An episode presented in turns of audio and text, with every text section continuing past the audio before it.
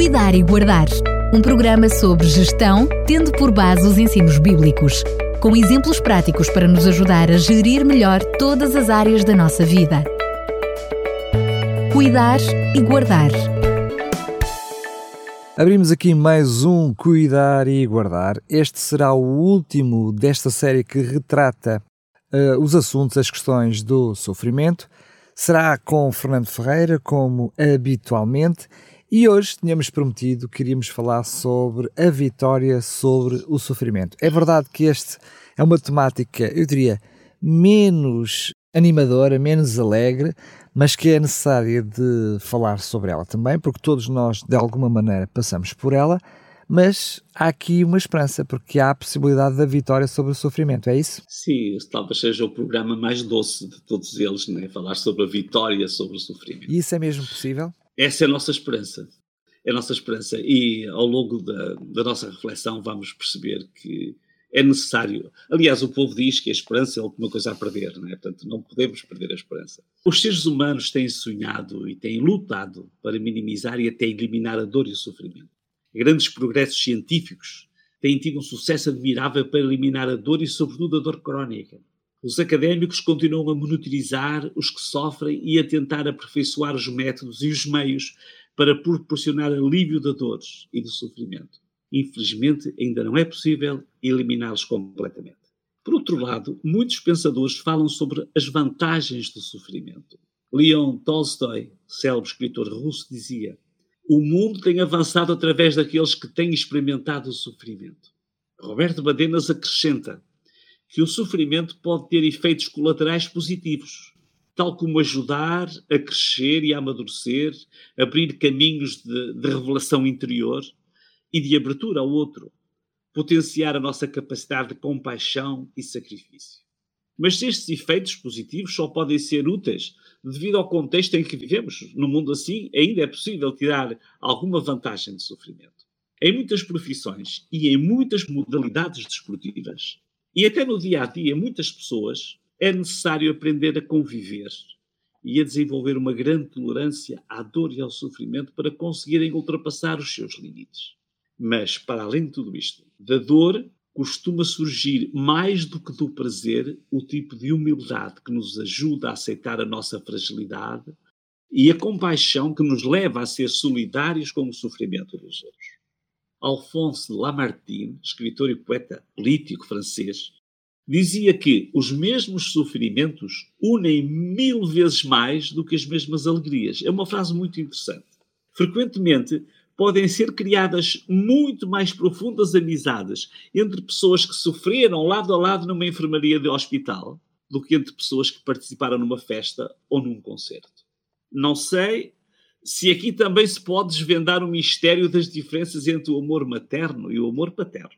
Desde o primeiro momento que o amor materno é maturado na aprendizagem de sofrimento por amor.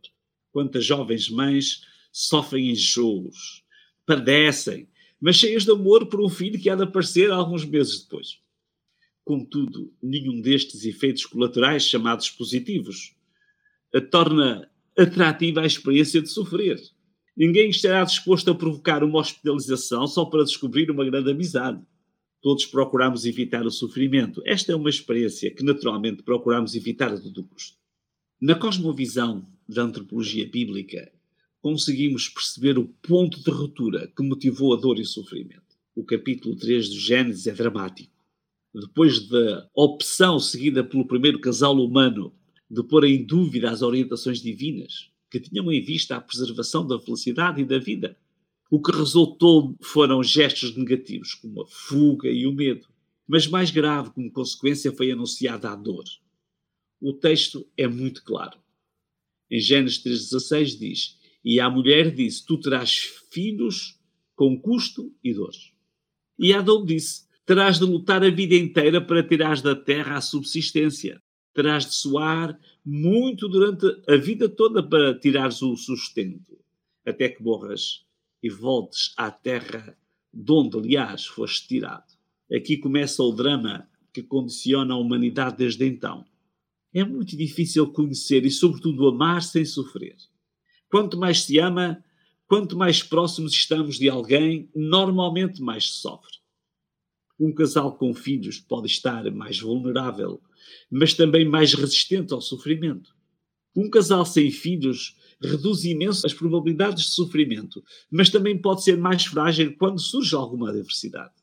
Mas quando um casal bem estruturado, que se ama, sonha com a possibilidade de ter filhos para amar, de os ver crescer, fazendo-se o melhor para os educar e os ver felizes, sabe que neste mundo corre sempre o risco de alguma coisa correr menos bem. Este é o risco de ousar amar.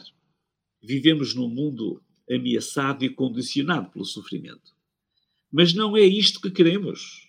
Não é esta a vida com que sonhamos. Precisamos de um mundo melhor. Na cosmovisão bíblica, este é o destino oferecido por Deus. Está à distância de duas coisas. Primeiro, uma escolha pessoal. Segunda, de esperar o momento certo. Escreveu João no fim do livro de Apocalipse, mesmo no penúltimo capítulo da Bíblia, e diz: Então eu vi o um novo céu e uma nova terra, porque o primeiro céu e a primeira terra tinham desaparecido. E eu vi uma voz muito forte que vinha do trono, dizendo: Eis a morada de Deus, é agora entre os homens, entre o seu povo. Ele habitará com eles, eles serão o seu povo, Deus mesmo estará com eles, limpará dos seus olhos toda a lágrima e não haverá mais morte, nem haverá tristeza, nem choro, nem dor tudo isto pertence para sempre ao passado. Este apontamento profético descreve que chegará um tempo de onde se poderá contemplar um passado sofrido para esquecer e um futuro glorioso para viver. Este é o fim anunciado do sofrimento e da morte. Paulo, antevendo este epílogo, ao escrever aos crentes da cidade de Corinto, proclamava: A morte foi destruída numa vitória completa. Ó oh morte, onde está a tua vitória? Onde está o teu poder de matar? Dizia 1 Coríntios 15, 54 e 55. Se está a sofrer, anime-se na esperança desta vitória. Uma vitória não apenas sobre o sofrimento, mas também sobre a morte. Estes são os cruéis inimigos do bem-estar do ser humano. Mas não só.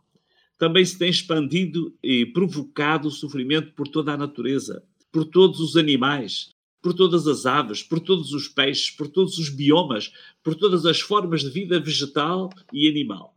Mas vai acabar. Paulo explicou como é possível a vitória sobre todos estes males.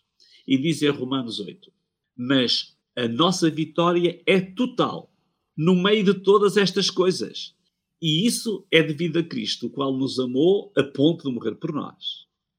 Porque eu estou certo que nem vida nem morte nem anjos nem demónios, nem a atualidade ou o futuro, seja onde quer que nos encontremos, nas alturas ou em profundos abismos, nada nem ninguém nos poderá separar do amor de Deus que Deus deu em Jesus Cristo, nosso Senhor.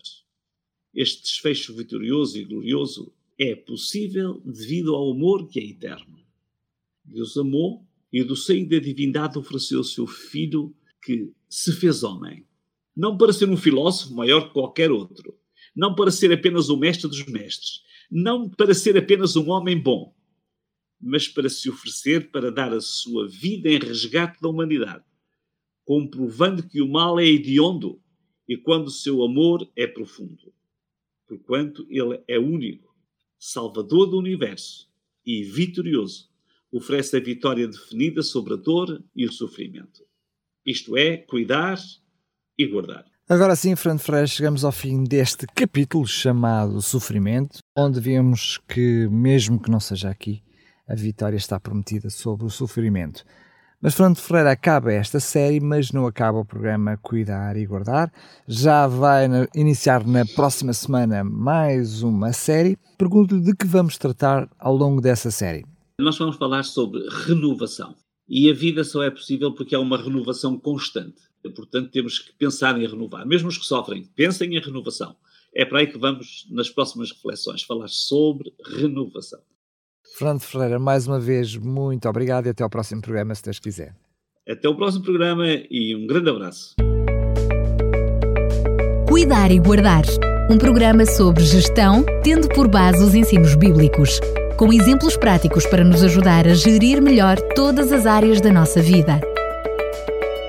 Cuidar e guardar